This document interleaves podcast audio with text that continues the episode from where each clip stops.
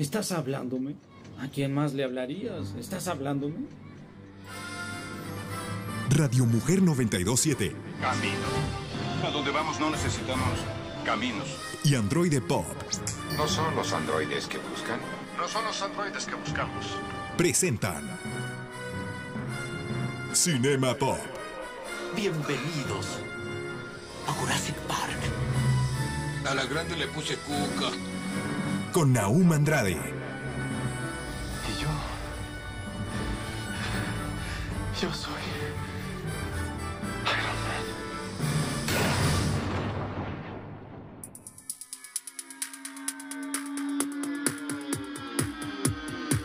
Señoras y señores que van en el camión, la Virgen de Zapopan les da la bendición. Ahí con lo que gusten, con lo que quieran cooperar, solo les quiero decir que Cinema Pop acaba de iniciar. En este sabadito que bueno, hace un ratito estuvimos ahí con, con el buen Adán de la Rose aquí eh, en El Tilichero. Que, que chido que lo estuvieron escuchando. Y pues ahora estamos aquí en Cinema Pop eh, platicando con todos ustedes. Contentísimo. Mi nombre es Naum Androide. Y recuerden que nos pueden seguir en nuestras redes sociales como Cinema Pop. Así me encuentran en TikTok y en Facebook. Y eh, a mí me encuentras como Naum Androide. Vamos iniciando con las noticias. Síganos en las redes sociales que nada les cuesta. Y bueno, iniciamos con las noticias. El poder de los centavos.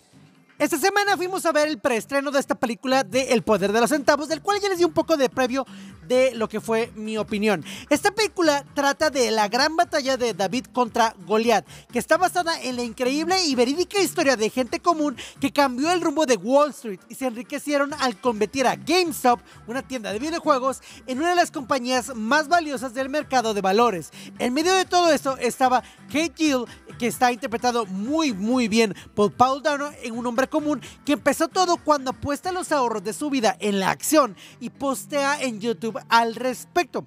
Cuando comienza a explotar su publicación, su vida, los seguidores, la vida de sus seguidores comienza a subir también las acciones y se vuelve todo un desastre. Hasta que los billonarios buscan luchar, creando cosas como ir en contra, hacer cosas que eran cuestionables y reveló muchos datos acerca de ciertas cuestiones de cómo se manejaban las cosas en Wall Street. La película es muy interesante, no les quiero eh, spoilear más de las cosas que ocurren, pero la película es muy, muy interesante. No diría que es la película perfecta, pero se me hizo bastante interesante la manera en cómo fue llevada. En ningún momento lo sentí pesado, y al contrario, quería saber cómo iba a terminar la historia y qué es lo que iban a estar haciendo en esta lucha. Las actuaciones son muy buenas y creo que a veces es más difícil interpretar un papel de una persona mm, común que a lo mejor un papel un poco más complejo con un personaje de un cómic o algo por el estilo. Lo cual creo que todos los actores lo llevan bien. Tiene escenas que a lo mejor digo, "Eh, no sé qué tan necesario era ver esa escena porque no es completamente para niños. Tiene escenas que digo, "Mm, sí, a lo mejor pasaron, pero ¿qué me aporta esta escena donde dos chicas están haciendo algo que a lo mejor no va con la historia? Pero fuera de eso, se me hace muy interesante la historia. Y además se volvió un poco cómica también. Hubo muchas risas en la, en la sala con algunas cosas que pasaron. Pero aún así, no deja de lado eh, la parte de la crudeza o la realidad de lo que ocurrió. Me encantaría que si tú sabías de esta película, me digas si te interesa verla. Si ya la viste, ¿qué opinas? Y si te sabes más el caso, ¿qué opinas acerca de este caso de GameStop y Wall Street? Te leo en los comentarios. Chuck Norris y Vanilla Ice en una película. Tan bizarro como esto puede sonar, eso está ocurriendo. A ver, eh, creo que la gente de mi generación sabemos quién es Chuck Norris y quién fue Chuck Norris. Y la gente de mi generación también sabemos quién fue Vanilla Ice. Pero para aquellos que no lo sepan, Chuck Norris es un actor que, bueno, que lleva un personaje de acción, el cual se convirtió con la época como un meme de alguien imparable, alguien que nadie lo podía detener y que era alguien temible, que cualquier persona lo podría eh, como tener miedo de enfrentarse contra él porque él va a ganar y es fuerte y poderoso. Y por otro lado, Vanilla Ice es un rapero que fue muy famoso en la época entre 80s, 90s, por ahí. Este, y yo lo viví con todas las canciones de Ice, Ice Baby, To Go, To Go. Y bueno, han hecho algunas cosas también como en actuación. Pues bueno, ahora se viene una película donde estos dos se van a juntar, algo que honestamente yo no esperaba en lo más mínimo. La película se llama Zombie Plane y se centrará en una organización gubernamental secreta que recluta celebridades para que sean agentes encubiertos, quienes justos deben salvar a la humanidad de un inminente ataque zombie. Por lo tanto, Chuck Norris y Vanilla Ice se van a estar interpretando a ellos mismos. Y bueno, vamos a tener algunos otros cantantes, algunos otros actores y creo que suena interesante por lo bizarro que puede llegar a ser. Pero por otro lado, creo que puede tener un riesgo de ser un completo bodrio. Porque si no se lleva bien esta parte, pequeña línea que hay entre lo que puede ser interesante y lo que puede quedar como uh, que incómodo de ver, está ahí. Chuck Norris no es un gran actor enorme, pero pues la se sustenta en la parte de acción. Y por otro lado, Vanilla Ice, pues es Vanilla Ice, no es un gran actor tampoco. Pero esperemos que lleve por buen lugar. ¿A ti te interesa ver esta película de Chuck Norris y Vanilla Ice? ¿Cómo estaría un helado de Chuck Norris? Qué extraño. Te leo en los comentarios. Nueva temporada de... Bueno, así como lo escuchan, la nueva temporada de Invencible ya está a la vuelta de la esquina, ya está cerquísima. Y bueno, quien vio la serie sabe por qué hizo esa parte, esa pausa al inicio. La segunda temporada de Invencible llegará después de más de dos años de espera. La primera temporada se estrenó en marzo del 2021 como una serie exclusiva de Amazon Prime y está basada en el cómic homónimo creado por Robert Kirkman. La verdad, yo no conocía el cómic hasta que vi la serie y me llamó bastante la atención. Le, el momento de ver los primeros capítulos para mí fue un poco extraño porque yo esperaba a lo mejor una serie más convencional, ya que los dibujos te parecieran como si fueran un Justice League un poquito normal, algo de DC como muy normal, pero de pronto comienza a haber violencia como tipo de voice o un poquito más subida de tono, bastante explícita y la historia es muy, muy bueno ya que eh, Mark Grayson, que es invencible, es un adolescente normal, excepto por el hecho de que su padre Nolan es Omniman, el superhéroe más fuerte del planeta. Poco después de su décimo séptimo cumpleaños, Mark comienza a desarrollar sus propios poderes y entra en la tutela de su padre. A medida que Mark utiliza sus poderes para el bien, descubre que el legado de su padre puede no ser tan heroico. Y en esta segunda temporada, pues bueno, eh, parece que ya se están viendo las secuelas de las segundas, de lo que pasó en la primera temporada y creo que deja claro que Mark tiene un camino por delante bastante fuerte. La temporada 2 de Invencible se estrena el 3 de noviembre exclusivamente por Amazon Prime Video. La plataforma confirmó esa tarde la fecha de estreno de los nuevos episodios de su sangriente serie exclusiva y el primer tráiler que honestamente se ve interesante. ¿Tú conoces Invencible? ¿Viste el, la primera temporada? ¿Conoces los cómics? Te gustaron. Yo no he leído los cómics, pero sí he querido intentar a lo mejor buscarlos para leerlos. ¿Y te gustó la adaptación de los cómics a la pantalla chica o crees que no se hizo muy bien? Me encantaría saber tus comentarios. Si no lo has visto, si es una serie que yo recomendaría si te gustan ese tipo de películas, otro tipo de series. Con esto regresamos después de este cortecito. Mi nombre es Naum Andrade y regresamos. Es tiempo del intermedio y preparar palomitas. Regresamos. Cinema Pop.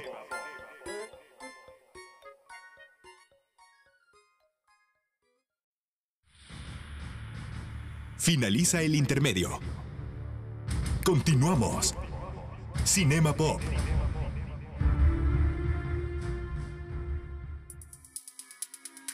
Señoras y señores, ya regresamos aquí en Cinema Pop este sabadito y el día de hoy tengo a una invitada que bueno, ya ya saben, más que invitada ya es de casa, ya es alguien que está aquí, que se pasa a la cocina y se come la comida. Este, ya es Oye, no me vas a estar ventaneando. Ni siquiera me, me has presentado así como apropiadamente y ya estás diciendo mis intimidades. Bueno, ya lo escuchó la señorita Diana Sánchez. Y sí es verdad, sí es verdad, sí puede pasar eso. Es algo que puede ocurrir, ¿cómo no? Hola. Hola, ¿cómo estás? ¿Cómo te encuentras el día de hoy? Un día eh, que está curioso, ¿no? El, el clima, ya hemos dicho que la semana estaba frillito, que todo está No que no íbamos a hablar del clima. Así pasa esto, así pasa. Pues seguimos en el mes del terror, después de haber pasado por el eclipse solar. ¿Qué? Eh, ¿Un eclipse puede ser terrorífico para algunas personas? Hay películas en las que la luna, más que los eclipses, la luna causa estragos, pues simplemente pues el más famoso que tenemos de, de- de referente respecto a la conexión con la luna por los hombres lobos, ¿no?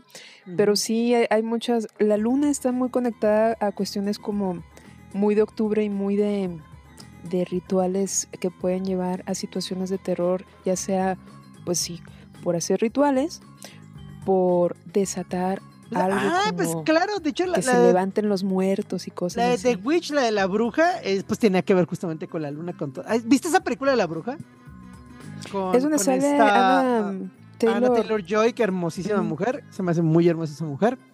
Sí, después de todas las operaciones que se hizo todavía, todavía te En- parece. fíjate que no, no. Yo ahorita más flaquita, más rara como del rostro, digo, "Mm, aún me, me agrada, pero en esa, en esa película se veía muy bonita. Yo creo que es muy bonita, solamente que Es que, este, eh, no era- adelgazó no era necesario que se demasiadísimo. operara. Adelgazó demasiadísimo. Y creo Pues que ya se no. ve rara como en, en su manera de verse. Es, se ve rara en su manera de verse. Sí, En, en de Dama todavía se veía bastante bien. Se hizo, ¿cómo se llama esa operación donde se quitan los cachetes? Creo que fue más bien eso. No fue tanto como que bajara de peso, Mm. Pero- sino que... Pero otra vez no estamos viendo completo y totalmente. Ya Usted sé, viene a escuchar perdón. terror, no, no. Pero también pues el chisme del espectáculo. Pues ahí te voy a decir, querida Diana, que se que operó. Fíjate que sí se hizo por ahí un, un arreglito, una cosidita, diré, de 31 minutos, ahí sí se hizo. Ahora de mayonesa... Ah, no, ¿verdad? No, no, no.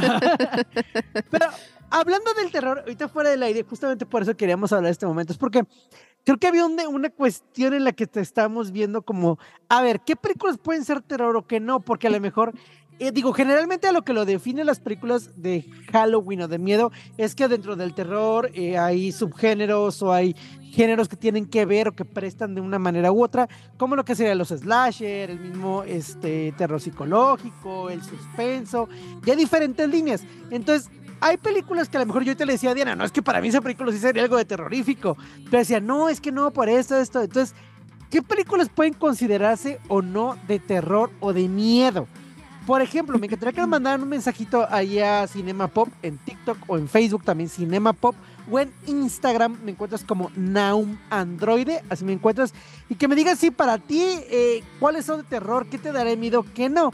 Todo empezó porque yo le comentaba de una lista que estábamos viendo de películas de terror y yo le decía, por ejemplo, la de Holocausto Caníbal, que este es un thriller eh, de terror italiano de 1979, que fue una de las películas más notorias de la década de 1900 eh, de este género, de, de esa época de este género. Y contiene matanzas, entre comillas, reales de animales y violencia extrema. Y se trata eh, de un equipo de rescate que localiza un equipo de filmación en la selva amazónica y pues bueno, que se los se los consumen básicamente y todo Es esto queda grabado. Es como es un una película. eh, no, es un documental. Nada, es como cuando hicieron La Bruja de Blair. Ajá. La Bruja de Blair es el segundo, la segunda película a formato documental que Sí, fue el, el- más Bruja famosa de Blair que... es falso, falso documental, se le llama. Tal cual. la Bruja de Blair, que no es algo que realmente pasó y fue planeado como eso, tal cual. Como esa parte. ¿Sí sabías esa parte o no? Sí, Ah, sí. es que Sí, tu cara sí. se me quedó así como de. Ay, entonces Santa Claus. no". No, es que estaba diciendo de la película. Entonces, ¿esta también sería como un falso documental o esta sí es documental? No, por eso te digo, esta fue obviamente antes que La Bruja de Blair.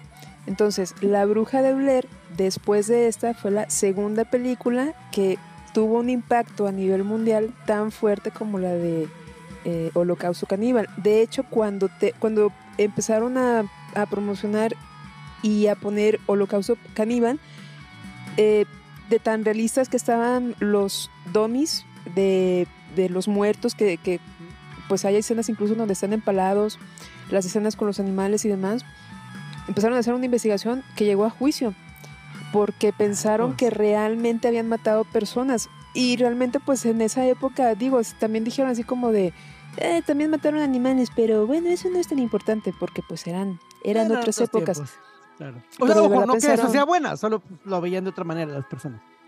Ajá, sí, sí, sí, estaban más relajados con esas cuestiones, como que decían, eh, no importa, si se los comieron está bien. no, mientras no hayan desperdiciado la carnita. Que no hayan desperdicio de la comida. Sí, pero de que si eso no es de terror, para mí, pues no sé, le hacía la comparativa a, a Nahum con la de Hostel.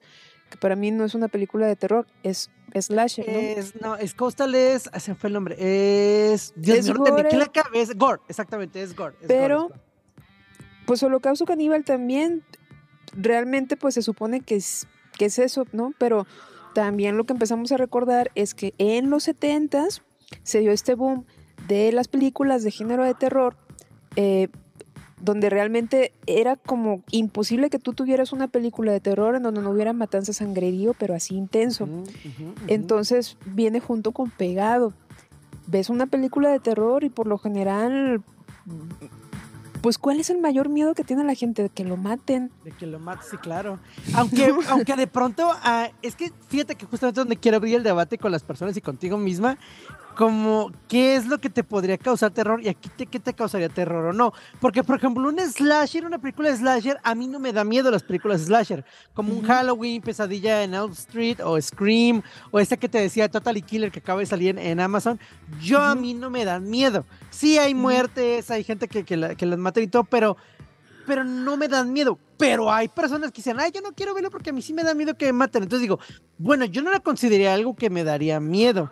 Pero, Pero, fíjate, si, sí. si vamos así como desmenuzando, fíjate, mencionaste Freddy Krueger, que es la de eh, Pesadilla en Elm Street. Ajá, Halloween. Entonces, ok, ese es uno. Ahí el terror no era que los mataran, sino la impotencia de estar dentro de un sueño. O sea, era la pesadilla en sí, ¿no? Era un sueño lo suficientemente lúcido como para sufrirlo bien, pero la impotencia de como realmente hay muy poca gente que sabe manejar en sueños lúcidos. Entonces ahí era más bien ¿Tú has la tenido impotencia sueños de... lúcidos? ¿Eh? ¿Tú has tenido sueños eh, lúcidos? Sí, sí, sí. Es, es un ejercicio muy, muy recomendable para sobre todo la gente que tiene pesadillas de forma crónica. Eh, es, un- es, es como tal un ejercicio. De verdad, sí, te, te empiezas a acostumbrar a, a hacerte consciente a ti mismo de que estás soñando. Este, vean la película de. Eh, ¿Cómo se llama esta de Leonardo DiCaprio? Se me fue el nombre. eh, ¿Cómo se llamó en, en- en español? La de. Ah, eh, Inception, Inception, Inception. No, pero en español. Inception.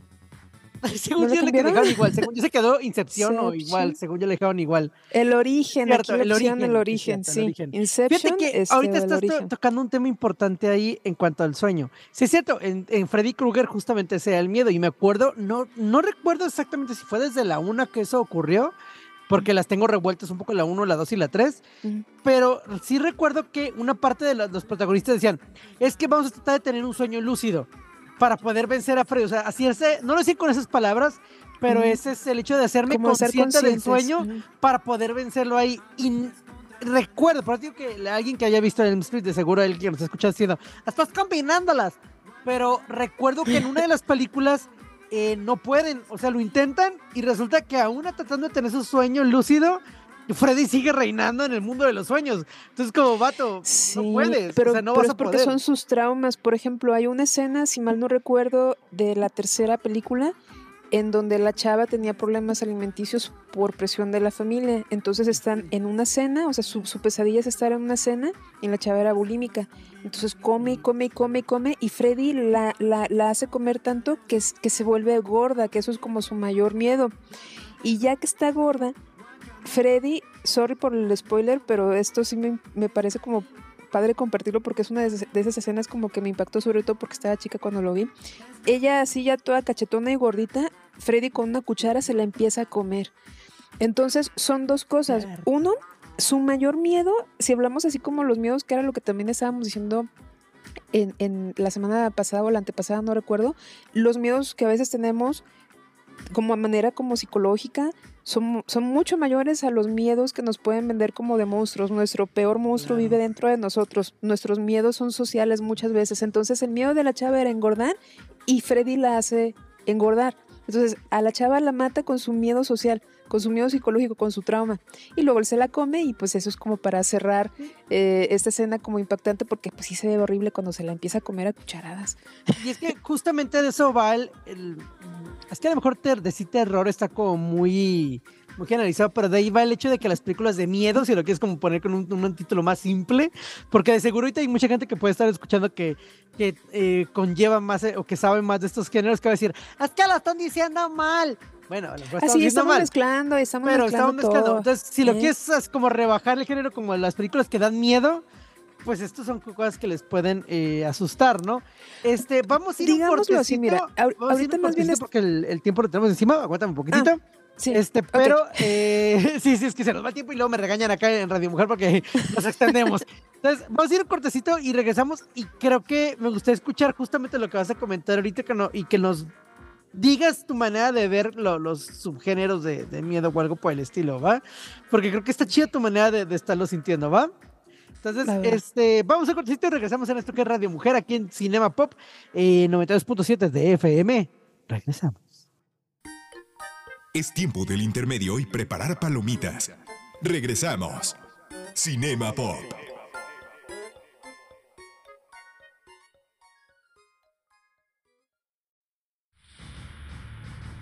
Finaliza el intermedio. Continuamos. Cinema Pop.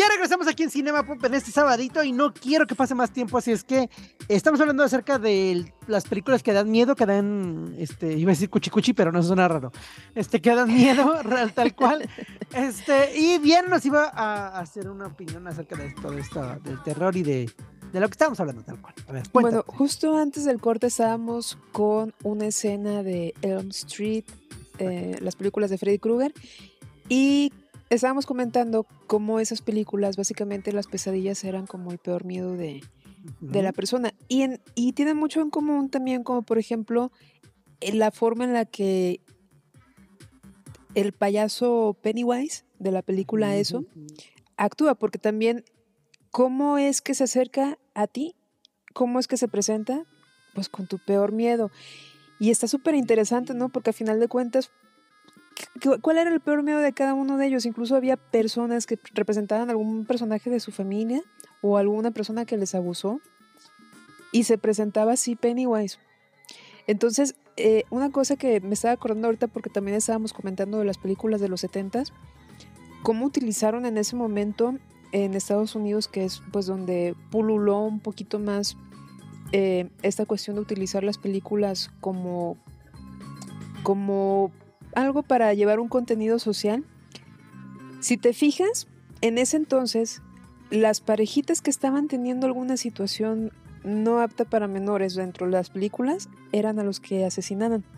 Y entonces era una forma nada discreta de parte de estas eh, organizaciones muy mochas que había en ese entonces, sobre todo en el sur de Estados Unidos, de mandar un mensaje a la juventud como de, si haces eso, ese es el karma que te puede llegar. O sea, era una forma de satanizar. rela- relaciones reales antes de del matrimonio, esto es lo que te va a pasar. Si te, si... Pero fíjate, y es que no era nada más eso. ¿Cuál es una regla que incluso en Scary Movie se, se, se burlan de eso? ¿Cuál es una regla para sobrevivir?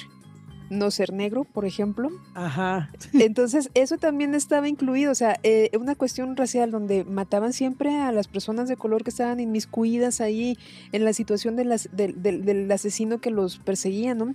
Muchas cosas de mensajitos de pues cómo percibía la sociedad en ese momento lo que, lo que era desagradable, ¿no? Ahí te va. Las reglas para sobrevivir a una película de terror es no puedes sobrevivir si tienes sexo, no puedes Ah. sobrevivir si bebes o te drogas, no puedes porque eso sobrevivir si dices malo. ahorita vuelvo, hola, ¿quién anda ahí? No puedes sobrevivir si das por muerto al asesino.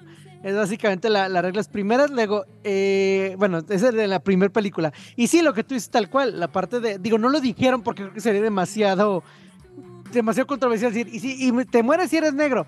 Pero también ese, digo, no lo estamos diciendo con ningún tipo de racismo, sí. e- es, lo que se decía en esa época y creo que sí, definitivamente es lo que decían.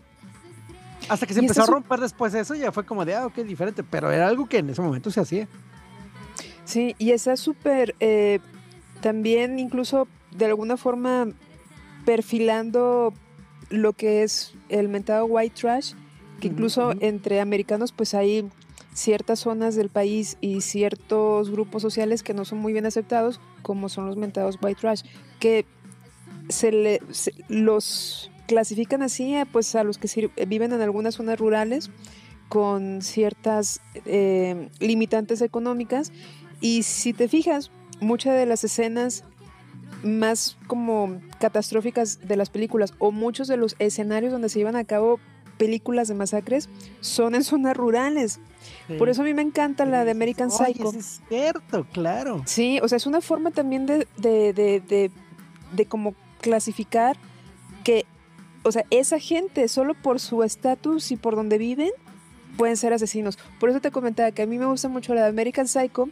No es de terror, ya sé, pero pues ya que Pero por ahí. Puede entrar por ahí un poquito, sí. La de American Psycho me gusta mucho porque una- fue una crítica a un tipo neo- neoyorquino que supuestamente tiene absolutamente todo en la flor de su juventud, en los veintitantos, sumamente vanidoso, y realmente el mostrar cómo esa persona que debería ser como sumamente confiable porque pues es una persona de buena familia, tiene todo que podría, que podría llevarlo a hacer masacres, eh, la forma en la que desarrollan el personaje de Patrick este, me gusta mucho porque, porque sí, o sea, no es una cuestión socioeconómica eh, per se el hecho de que puedan crear semejante caos, ¿no?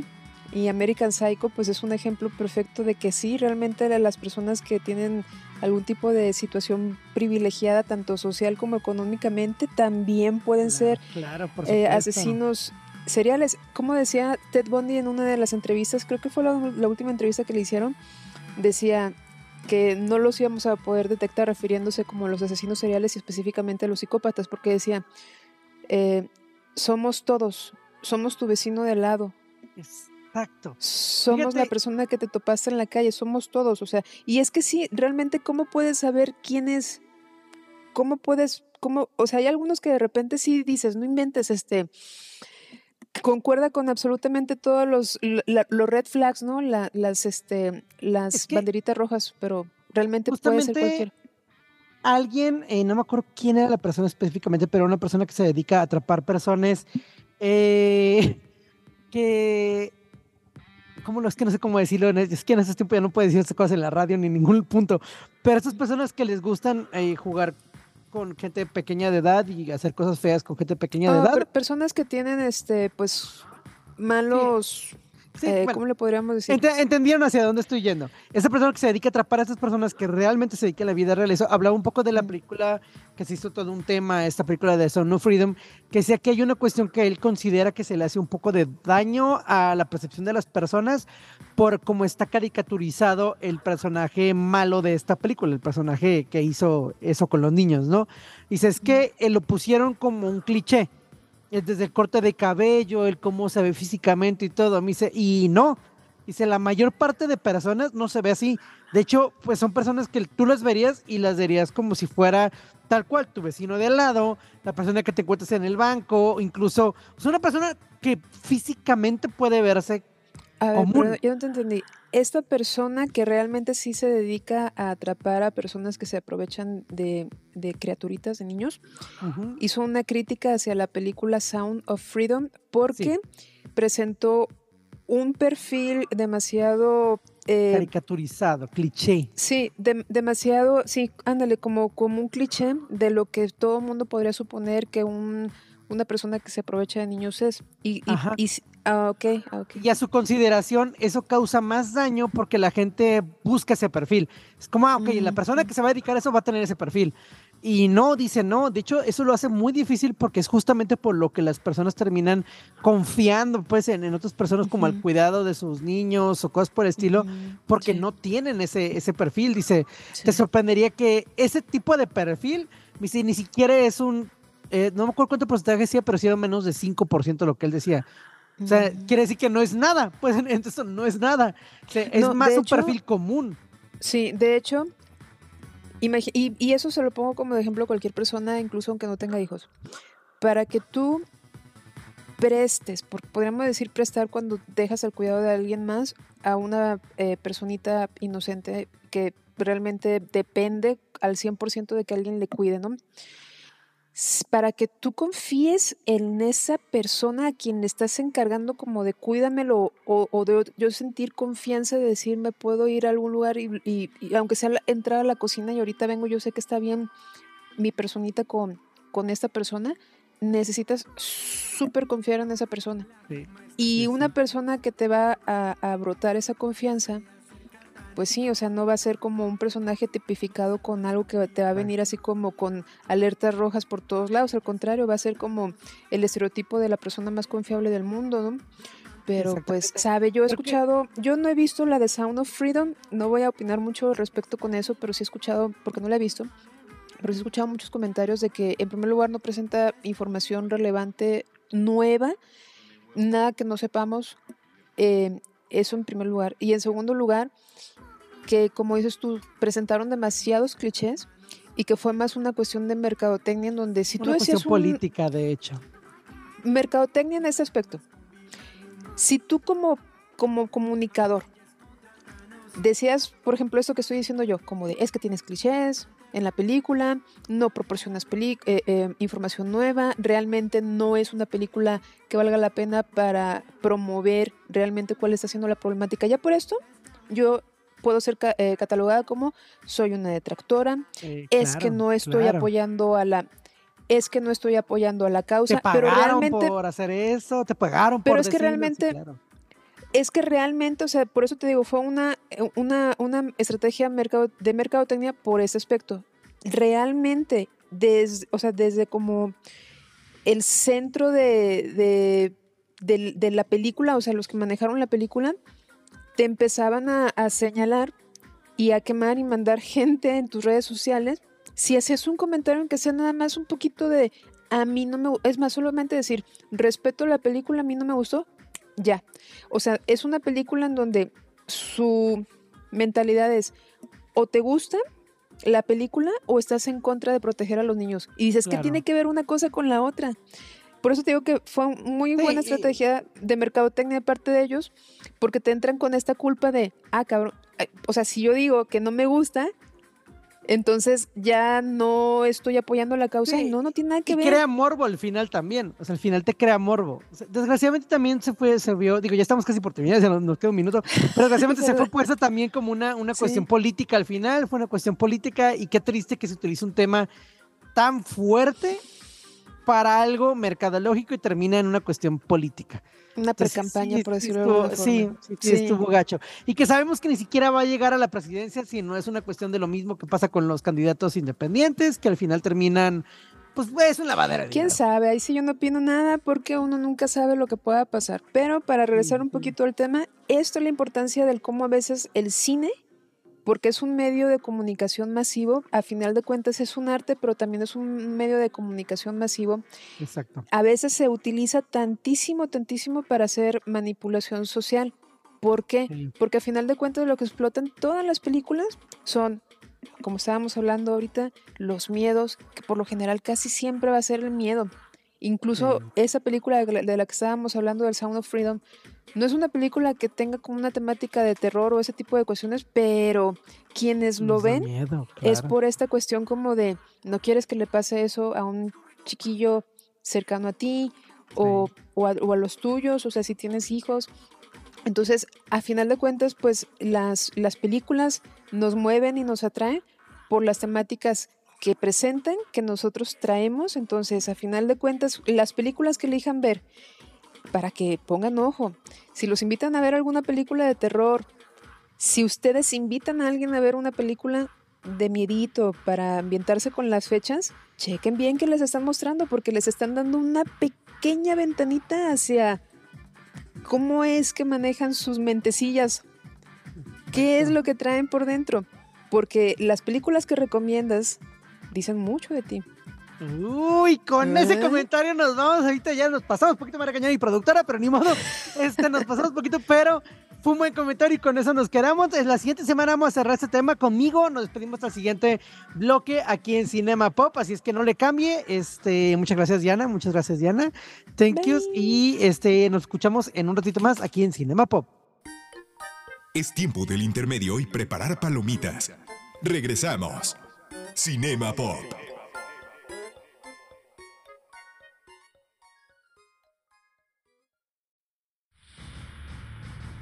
Finaliza el intermedio. Continuamos. Cinema Pop. Ya re regresamos aquí en Cinema Pop. Mi nombre es Naum Androide. Re- recuerdo que me sigan en mis redes sociales. En Instagram me vas a encontrar como Naum Androide. Y también me encuentras como Cinema Pop en TikTok y en Facebook. Es algo que a ustedes no les cuesta mucho y a nosotros nos ayuda bastante. Además, los quiero invitar a vivir con nosotros la gran experiencia de la moda, la belleza y el bienestar en la Expo Radio Mujer 2023 este 9 de noviembre a las 10 de la mañana en Palco, Guadalajara. No dejen de asistir, ahí vamos a estar todos los locutores, donde van a encontrar conferencias, masterclass, demostraciones de maquillaje, corte, peinado, todo de la industria de la moda, la belleza y el bienestar en un solo lugar. Así es que recuerden, 9 de noviembre ahí en Palco. Con esto iniciamos las noticias aquí en Cinema Pop. Gárgolas vuelve a ponerse en marcha en Disney.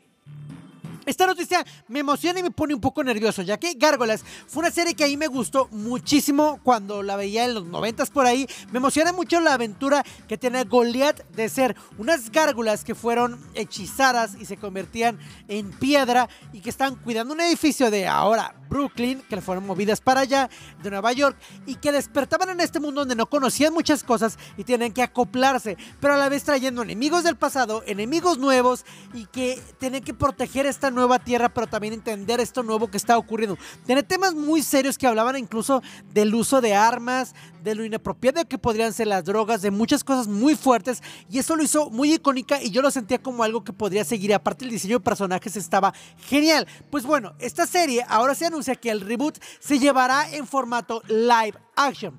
La serie de televisión estará reiniciándose con los siguientes datos que tenemos por ahí. Primero, el reinicio se lanzará en el popular servicio de streaming de Disney Plus. Los responsables del reinicio son Gary Dauberman y James Wan. Gary Dauberman se encargará de escribir y producir ejecutivamente el reinicio. El proyecto se encuentra en una fase temprana de desarrollo. Y la serie original, Gárgolas, pues bueno, ya les comentaba que se emitió por ahí de los 90, creo que en el 94 al 97. Y aparte de esto, justamente esta semana salió un juego de Nintendo Switch llamado Disney Gargoyles Remastered, que se trata de una remasterización de Empit Club Studios, que fue de un juego eh, basado que salió en los 90 en el Sega Genesis. Me emociona mucho, pero puede haber un riesgo a lo mejor que no funcione tan bien. Me encantaría que me dijeras en los comentarios si tú fuiste fan de esta serie de Gárgolas, si te gustaba el diseño de los personajes. Yo tenía un, un Goliath que era hermosísimo, de unas alas muy chidas y un diseño muy padre. Desgraciadamente me llegó la adolescencia y como un tonto adolescente dije, ay no, yo ya no quiero jugar con muñequitos, así es que lo voy a regalar. Y lo terminé regalando y me arrepiento hasta la fecha de eso porque ya no he encontrado ese Goliath tan chido. Pero me encantaría si tú fuiste fan de esa serie y qué opinas de este reboot reinicio y qué esperas de él. ¿Esperas que sea algo padre o no? Te leo en los comentarios que me encantaría saber tu opinión. ¿Sabías que Tim Burton no dirigió El extraño mundo de Jack? Así como lo escuchas, el director real de esta película no fue Tim Burton y todo tiene que ver con diferentes aspectos. Eh, la decisión ejecutiva de que esto no pasara se ha hecho porque, bueno, en su momento Tim Burton tuvo la concepción de la idea de la historia, pero al final no llegó a dirigirla por diferentes factores. El extraño mundo de Jack está impregnado por cualquier lado con el ADN de Burton, pero para iniciar se basa en un poema escrito por Tim en 1982 cuando aún trabajaba como animador para Disney. En esa época, el realizador trató de adaptar su relato en formato audiovisual, creó artes conceptuales, guiones gráficos, esculpió modelos de los personajes, pero la casa del ratón se resistió a darle luz verde. Esto cambió cuando eh, Disney dijo, oye, espérame, él ya tuvo éxito con varias películas, creo que podríamos aprovechar este éxito y este guion podría ser algo bastante bueno, así es que le vamos a dar luz verde. Pero en ese momento, lamentablemente, la gente de Burton ya estaba ocupada para los próximos años con Batman Regresa y Ed Wood. Además, Burton tampoco tenía demasiado interés en ese periodo para participar en el tedioso proceso que implica hacer una película entera de stop motion. Y la responsabilidad se le cedió entonces a Henry Selick. Y con el crédito como productor y autor de la historia, la portafolio final de Tim Burton fue la decisión de transformar el extraño mundo de Jack en un musical. Y toda la producción la hizo Henry Selick. La dirección se la aventó él. Tim Burton desde muy lejos nada más como que decía, ah, ok, va por aquí, está chido o no. Henry Selick dice lo siguiente, es como si Tim Burton hubiera puesto el huevo, pero yo me senté sobre él y lo incubé. Así que salió pareciéndose un poco a nosotros dos. En cierto modo, era mi trabajo hacer que pareciera una película de Tim Burton que no es tan diferente a mis propias películas. Henry Selick nos trajo Coraline y la puerta secreta Jimmy el Durazno Gigante Monkey Mon. ¿Tú sabes este dato acerca de Tim Burton y Henry Selick? Imágenes oficiales de Avatar, la leyenda de Aang de Netflix. Tenemos nuevas imágenes oficiales de Avatar, la leyenda de Aang de Netflix. Ya habían salido algunas de ellas, pero ahora tenemos un poco más. Este a live action me tiene un poco nervioso porque a mí me gusta mucho y soy muy, muy, muy fan de Avatar, la leyenda de Aang. Entonces, el hecho de poder tenerlo, esto ya en live action, podría ser algo bueno o malo. Recordemos que por ahí hubo un pleito con los creadores originales, los cuales salieron del proyecto, lo cual podría decir que hay algo malo. Pero Netflix, por ejemplo, nos entregó One Piece, lo cual fue algo bueno. Pero esto fue porque el creador estuvo muy al pendiente y les puso negativas para hacer cosas que pues no tenían que hacer. Entonces también fue bueno. Entonces este eh, reboot podría ser bueno o malo, este live action puede ser bueno o malo, no lo sabemos. Pero las imágenes que salieron eh, muestran a Zuko, al Señor del Fuego, Osai, Azula y al tío Airo.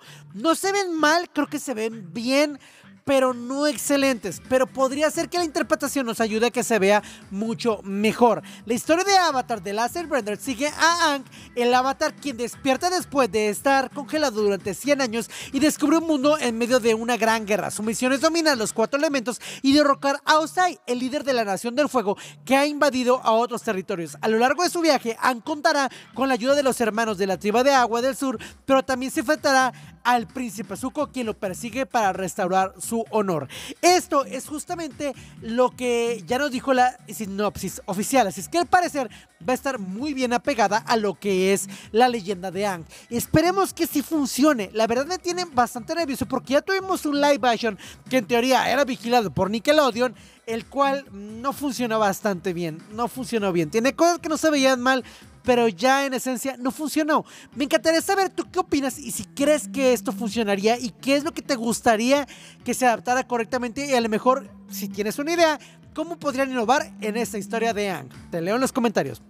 Con eso nos estamos despidiendo. Muchísimas gracias. Recuerdo que mi nombre es Naum Androide, así me encuentras en Instagram. Y hoy, mañana y siempre es un gran día. Terminamos esta función. Android Pop y Radio Mujer 927 te espera la siguiente semana con más información sobre cine, series y cultura pop. Hasta la vista, baby. Cinema Pop.